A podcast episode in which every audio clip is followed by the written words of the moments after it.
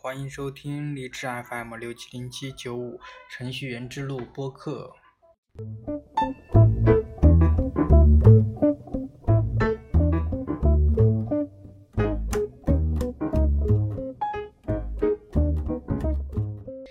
这期说点什么呢？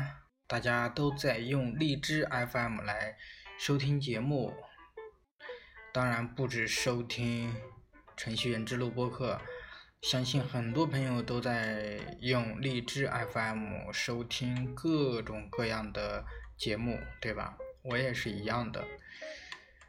嗯，类似于荔枝 FM 这种播客平台呢，其实是非常多的。最出名的那就应该是喜马拉雅了，喜马拉雅。不管是在人数上，还是用户上，还是这个用户体验上，应该来说的话，是排名第一的。那么除了这个喜马拉雅之外呢，还有比较早的那个懒人听书，还有还有腾讯的企鹅 FM，嗯，阿基米德。是吧？还有很多吧，蜻蜓啊，太多了，好像一时也说不上来。那大家平时都用的这个荔枝来收听的，我之前也是从这个喜马拉雅和荔枝里面选了一个，最后选择了荔枝，因为荔枝的这种风格特别的，看着比较舒服，特别的小清新。但是喜马拉雅呢，就是比较杂，内容比较多，所以说显示显现的就比较杂了。不过现在已经到了二零一六年的十二月份，这一年马上就要过完了，都所有的事情都在发展，他们也都在改变着，也都在发展。也都增加了各种各样的新的功能和一些发展的方向，像荔枝 FM 现在已经推出了这种直播，并且以直播形式为主了，发展了一个音频直播，可以说是荔枝 FM 是走在了这个音频直播的前列。那目前来说呢，我所知的这这个我所知道的是音频直播呢，也就荔枝 FM 了，别的我还都不太清楚。那像这个喜马拉雅呢，喜马它呃这个荔枝已经跟喜马拉雅拉开了一个距离了，他们已经走的是一个不同的道路了。喜马拉雅现在依然在做着这种录播的节目。或许是有直播，但是它这个并不是以直播为主的一个音频节目。那么喜马拉雅呢，在十二月三号也是举行了一个比较大的活动，叫做“幺二三知识狂欢节”。具体是什么意思呢？就是。喜马拉雅当中的一些节目，一些特别好的精品的节目，来专门收费。在喜马拉雅在这一天呢，幺二三知识狂欢节，特别跟特别多的这种自媒体来合作了，比如说逻辑思维呀，啊，还有这个马东的马东奇葩说，嗯，还有龚琳娜呀。就是唱忐忑的，对吧？还有黄磊呀，等等等等，还还有梁冬，跟还有更多的一些嗯人吧。然后在这上面开了很多这种好的广播、好的这种音频节目来销售。当时我也是无意中才看到了这条广告，在。十二月三号的下午也是购买了，也是抢购了。那天应该算是半价，现在应该是全价了。也是买了马东的《好好说话》，还有这个黄磊的《物理课，还有这个梁冬的私房笔记等等，还还买了好多，包括还有郭德纲的相声，也算是给郭德纲补票了吧。嗯，怎么说呢？感觉现在喜马拉雅做的也是挺不错的。之前不用喜马拉雅是因为它那个太杂了，东西太多了，没有精品。现在也也是走向一个正规了，正轨了，正也走向正轨，也比较正规了。所以说，喜马拉雅现在来说的话，还是非常不错的。要想听的话，就听那种精品节目，还是不错的。那么也有个人去录制的一些节目也不错，因为，嗯，我看有很多这种播客不仅仅是在荔枝上面去放这种自己的播客，还有喜马拉雅，包括各个平台都会有自己的声音。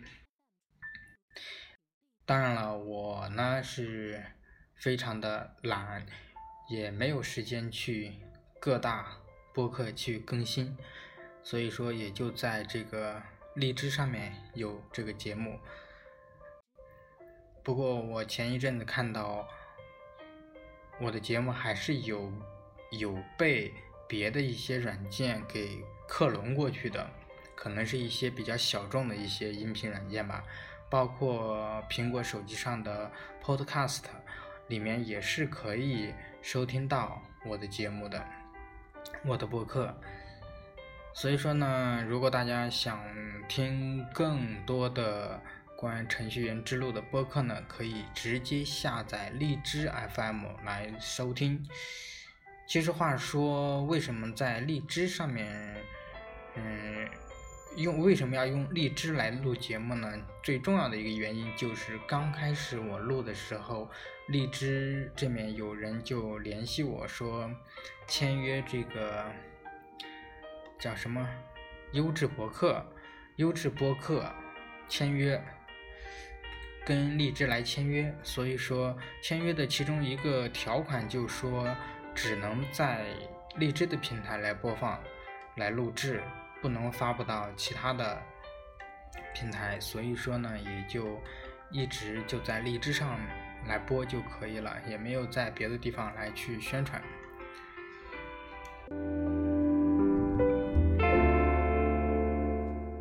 当然了，其实刚才说了很多这种喜马拉雅比较好，我也不会抛弃荔枝。荔枝因为也是有我很多的收听习惯，有很多的节目也是一直在荔枝上面坚持收听的。有一些节目在喜马拉雅上面是收听不到的。其实有一些功能呢，喜马拉雅应该是走在了荔枝的前面，荔枝是一直跟随喜马拉雅走的。像喜马拉雅先有的打赏功能，然后随后荔枝这边很晚很晚才出来打赏功能，给节目打赏。那么目前喜马拉雅已经有这种付费的节目了，我想呢，荔枝呢。估计也很快，或者说是很慢。不管怎么说呢，荔枝肯定会出现这种需要付费的精品的节目的。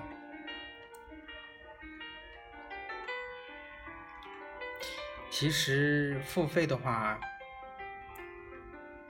对平台发展，对播播客主来说。嗯，对这个我们来说呢，都是非常好的；对收听者来说也是非常好的，因为一旦收费了，我们就可以收听到非常好的精品的节目。有精品的节目，我们去花点小钱去收听的话呢，是非常值得的，对吧？当然，我这种节目肯定是不会收费的，没有什么什么营养价值，一天到晚就随便乱说说，还说不好。也就也就全当自己录一下，录着玩或者说是记录一下生活，就这样。我是希望的是有那种真正有有思想、有文化、有内涵的一些好的节目，一些好的呃这种播客们去收费，在这平台上可以是可以赚到钱，这样他们才有动力去做下去。嗯，比如说我经常收听的一个新闻酸菜馆，他们在任何的一个这个音频平平台上面都会有他们的节目，但是不管在哪里都是不收费的，都是免费的。当然他们是有自己的会员节目，他们是有一个收取会员费的。嗯，那如果要是这种普通的节目，如果我觉得新闻酸菜馆做的就挺好的。如果他们在这个平台上面上线，收取一定的费用的话，我想会有更多的人去收听的。嗯不不，那应应他会，呃应该说播客会播播客会挣到钱，然后会做出更好的节目，推出更多的节目，对吧？更精品的节目，然后粉丝们，嗯听众们也会愿意去花一点小钱的。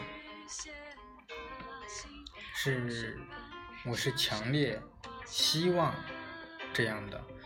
当然，这个是并不是说所有的播客都要去嗯付费才好。嗯，还是一一样是把这个主动权交给各个播客吧，就是适当收费，就类似于这种打赏。当然，打赏的话活动性是有点太大了。就是谁可以打，谁想打赏就打赏，谁不想打赏就不打赏。那这种情况下呢，打赏的人，嗯，确实并不是非常多的。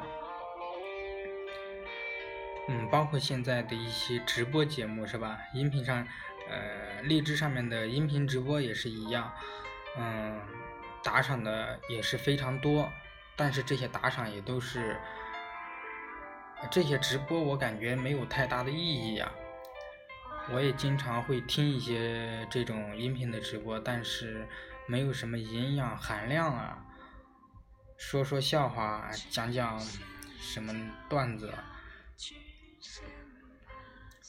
感觉还是娱乐性比较大一些。然后就是要一些荔枝呀什么的，感觉荔枝都是这么送出来的，很无聊。无心，蒸发了还是消失无形。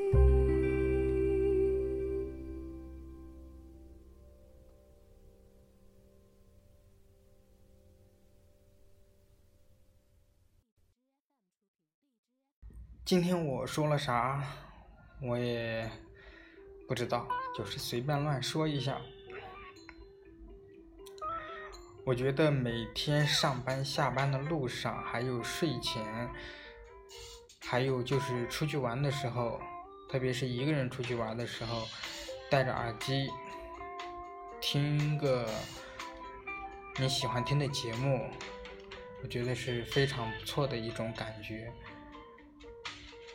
而且还又能学到一些东西，对吧？你是看你自己对什么感兴趣？对说话感兴趣，对，嗯，物理，对哲学，各种各样的什么样的节目都会有的。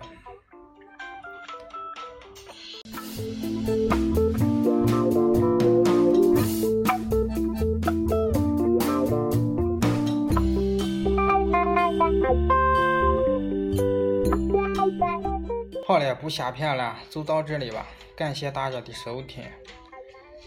欢迎大家下次继续收听程序员之路博客，拜拜。